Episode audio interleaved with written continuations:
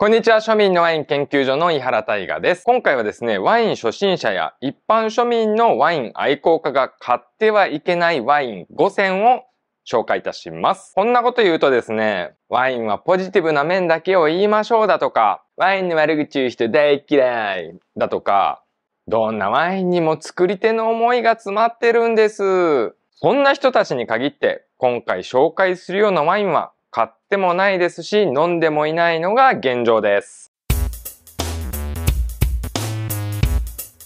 逆にこういったテーマでよく語られがちな海外から濃縮果汁を輸入してきて国内で製造しているワインだとか日本語で大きく瓶に酸化防止剤無添加って書いてるワインなんかは一定の層に需要があるため本日取り扱いはいたしませんむしろ私もたまに買いますので肯定的に思っているスタンスです。本日の動画は普段1000円前後のワインを飲まれている方向けの内容となっております。生産者名でワインを買う、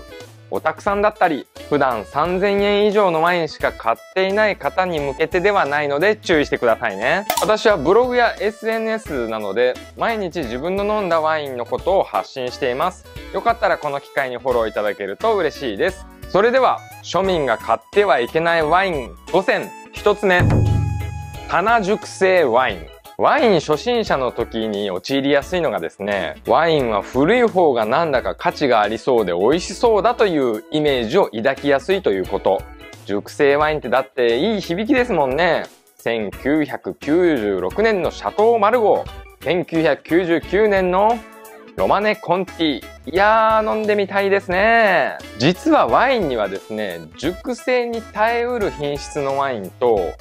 瓶詰めした段階で飲み頃を迎えているワインの2種類存在します。もちろん消費期限というものはないので、早く飲むタイプのものが熟成されたからといって人体に及ぼす影響はありません。ただ、見えない賞味期限というものは存在します。それはどこで見分けができるのっていう話なんですけど量販店や小売店の棚に陳列されているワインは基本的に熟成が向いていないワインです。小さなワインショップなんかに行くと分かりやすいのですが熟成させるためのワインはですね別室できちんと保管されていたりすごく大きい高級そうなワインセラーに保管されていたりします。すなわち同じ棚に陳列されていて2021年と2020年のワインがあるとするならば迷わず2021年を手に取ってくださいということです。2020年はごめんなさい、売れ残りかもしれません。仮に古い方が美味しいのであれば、必ず価格差というものが生まれます。2020年のブルゴーニュが5000円なのに、2019年のブルゴーニュが6000円だったりするのはそういった理由からです。金額が同じなら新しいヴィンテージのものを買いましょう。庶民が買ってはいけないワイン5選2つ目。ノーヒント福袋ワイン。おいおいお前福袋めっちゃ買ってんじゃんっていうツッコミが聞こえてきたんですけどめちゃめちゃ買ってきたから見えてきた世界っていうのがあるんです。福袋といってもですね在庫処理セットと販売促進セットというものが存在します。決して在庫処理は悪というわけではないんですけどあなたそのワイン本当に飲みたかったワインですかっていう視点になって考えてみてくださいね。そしてその在庫処理セットと販売促進セット同じショップだったとしても両方必ず取り扱いあると思います。販売店さんも商売です。利益取っていかないと社員さんの給料も上がりませんしボーナスも出ないかもしれません。余った在庫をどうにか現金化しようとするのは当然の販売戦略。ただですね、ヒントをくれている福袋の場合はですね、自分が飲みたいワインと今は気分じゃないワインっていうのがなんとなくわかるので、避けやすいし買いやすいです。問題は今回お話しするノーヒントの福袋ワイン。この中に存在する販売促進セットか在庫処理か、まあ、どうやって見分けるかってことですよね。庶民のワイン研究所理論、見つけました。その福袋、数に限りはありますかということです。販売促進のために作られている福袋というのはサプライズワインが入っていたり人気商品が入っていたりあらかじめ数が決まっているはずです。赤字覚悟なんて書いている福袋がですよ売れれば売れるだけ赤字って赤字になるっていうのはどう考えてもおかしいわけですよ。そうなると限定何袋というのは間違いなく赤字覚悟の販売促進セットなので買って損はないでしょう。逆に限定何セットとか書いてないワインっていうのはですね、オーダーを受けてからセットを組む可能性があるということなんです。今ある在庫から工面していくって想像するとなんか魅力半減しちゃいますよね割引率が仮に高くてもそれは売れ残ってしまったワインだということもちろんそれが飲みたいワインや勉強したいワイン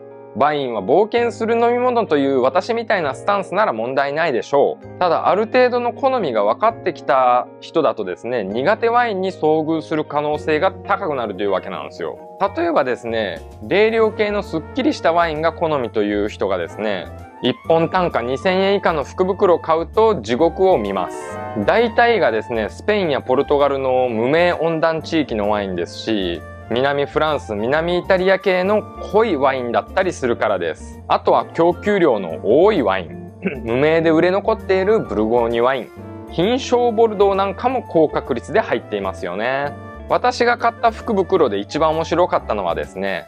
日本ワイン福袋セットって書いてて中身は海外ブドウを使って国内で瓶詰めしましたっていうワインが半分入ってたっていうのもありました。もちろんその福袋に関しては返品受け付けてくれたんですけど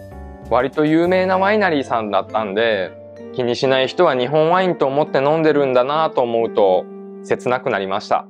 福袋はヒントがあるか数量限定であるかそこを注目して買ってみると良いでしょう。次3つ目。直射日光ワイン。すごいところだとですね、お店の前にの、なんか道端にワイン並べて投げ売りしてるみたいなところあるんですけど、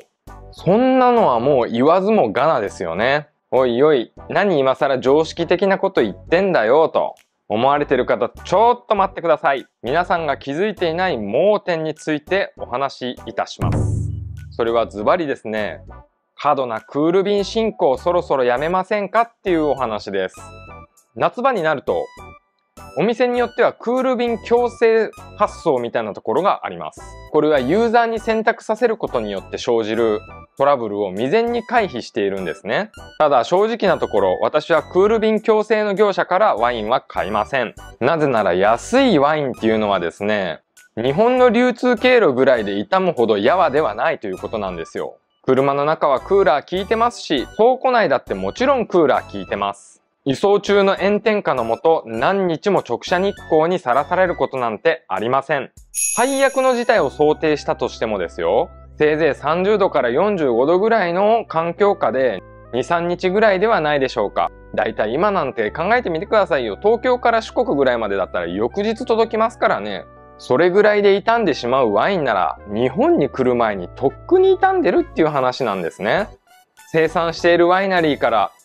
保管しているところまでの距離、保管しているところからあの船までの距離、船からコンテナへの積み込み時間、日本に到着した時のタイムラグ、ショップから家に届く環境下よりよっぽど過酷ですよ。私は現地に出向いたことがないので詳しくはわからないですけど、こだわっているインポーターさんは輸送経路を徹底的に管理していると自慢していたり、映画でトラックの荷台に当然のように直射日光さらされている状態で輸送しているのを目の当たりにするとですね、まあお察しっていう感じですわね。だから安いワインなのにリーファーコンテナ使ってるワインよりドライコンテナで運んできてるワインの方が輸送コストかかっていない分中身のクオリティは高いって思いませんか？わかりやすく言うと航空便で届けられるボジョレーヌーボーと船便で届けられるボジョレーヌーボー。旬で飲めないタイムラグは1ヶ月なんですけど、1000円船便の方が安いとなると、あなたはどっち買いますかってことなんですよ。1ヶ月、何ヶ月もかけて赤道付近を横断してくるドライコンテナワインは気にしないのに、1日2日ショップの倉庫から家までの輸送経路を気にするの、馬鹿らしくなってきませんか?ただですね、これは安いワインに限ってのことです。熟成させるタイプの高級ワインだったり、繊細な自然派ワインだったり、とてもデリケートです。それはまた話別ですよ。あくまで1000円前後の大衆ワインは無駄に輸送コストかけない方がいいんじゃないかという話です。それでは4つ目。購入実績の少ないショップですぐに飲む予定の高級ワイン。庶民でもですね、お祝い事や節目なんかでは高級ワインをたまに飲みたいって思う時があります。しかし高級ワインは生き物と同じ。保管状態によってボトル差というものが出てきます。コルクが傷んでてカビ臭くなっていたり、温度や湿度変化、振動によって劣化したり、酸素の溶け込みによる酸化だったり、著しい液面の低下も人によっては不良ワインとして認識される場合があります。たとえ明らかな不良ワインだったとしても、生産者、輸入業者、販売店、消費者、誰かが泣くことには変わりないです。私の勝手な認識というか線引きはですね、3000円以下ぐらいだったらまあ往復送料だとか、それに費やすエネルギーを考えるともう消費者が泣き寝入りするしかないと。5000円超えてくるワインに関しては相談に乗ってほしいというのが本音です。購入実績がないお店だとですね、ただのクレーマーだとかイチャモンだとかそういう風に受け取られる場合があります。昔とあるインポーターさんのワイン会でですね、カビ臭いワインに遭遇した時にこれブショネじゃないですかと言ったことがあります。しかし売っている人はですね、これはこんな味なんだよと諭されました。消費者としてはですね、そういう風に言われるともうそれ以上言いようがないんですよね。しかし何度も購入しているショップだったら、お互い信頼関係ができているので、信用してもらえるはずです。すぐに開ける予定がない1年先に飲むだとか 5, 5ヶ月先に飲むとかいつ飲むかわからないワインに関しては消費者に保管責任のリスクや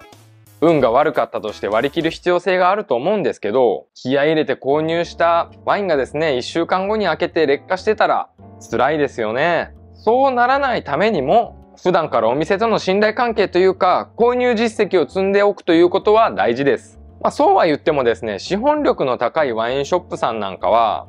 うだうだ揉めるよりは手早く補填した方が将来的に利益になると考えている場合もあるので、有名ワインショップだったり資本力があるワインショップで購入した方が良いかもしれませんね。それでは買ってはいけないワイン最後。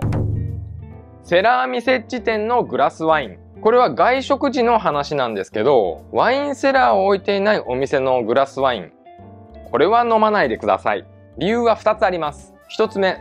ワインの回転率が悪いから劣化している場合がある。以前ですね、メニューに萌えシャンドン1杯1000円って書いてて、よっしゃラッキーと思って注文したら炭酸がないの出てきてから震えましたからね。提供側は毎日味見していたとしても、変化は緩やかなので、徐々に参加していっている場合は気づきにくいんですよ。これは日持ちすると言われている箱ワインだとかシェリーだとかにしてもそうです。そして2つ目。温度管理が冷蔵庫か常温かの2択になってしまうということ。キンキンに冷えた赤ワインならですね、なんとかこうやって頑張って温めて飲み頃温度に調整できたりするんですけど、ぬるいスパークリングワインが出てきたらもう泣くしかないでしょう。大衆居酒屋だったりカラオケチェーン店だったりお店の人にワインの知識がないようなところでワイン頼むやつが悪いということなんですよ申し訳ない程度にメニューにワインって書いてあるお店のワインを飲んでですねあワインはこんな味なんだって思ってほしくないんですね。またこれも面白い話なんですけど、海の家の冷蔵庫を覗いてみたらですね、グーグクリコとフレシネがあったんですよ。値段見てびっくりしました。グーグクリコ1万円なのに対してフレシネが7000円だったんですよ。知らない人からすればちょっと安いシャンパンと思って買わせる戦略ならいいんですけど多分悪気はないんだろうなって仮にですねいろんなワインを飲んできてそういうワインはそんなもんだと思って楽しめるような領域になっていれば全然 OK ですよ。私なんかもよくそういったお店でデキャンタやカラフェで注文してガバ飲みしてますからね。それでは本日のまとめ。庶民が買ってはいけないワイン5選を振り返ります。1つ目、棚熟成ワインという名の売れ残り埃まみれワイン。2つ目、ノーヒント袋ワインという名の在庫処理セット。ただしこれはお買い得に変えるという利点もあるので一概に否定はしませんということを付け加えておきます。3つ目、直射日光ワインはダメだけどクール便進行はやめましょうというお話。4つ目、高級ワインは資本力のあるワインショップか、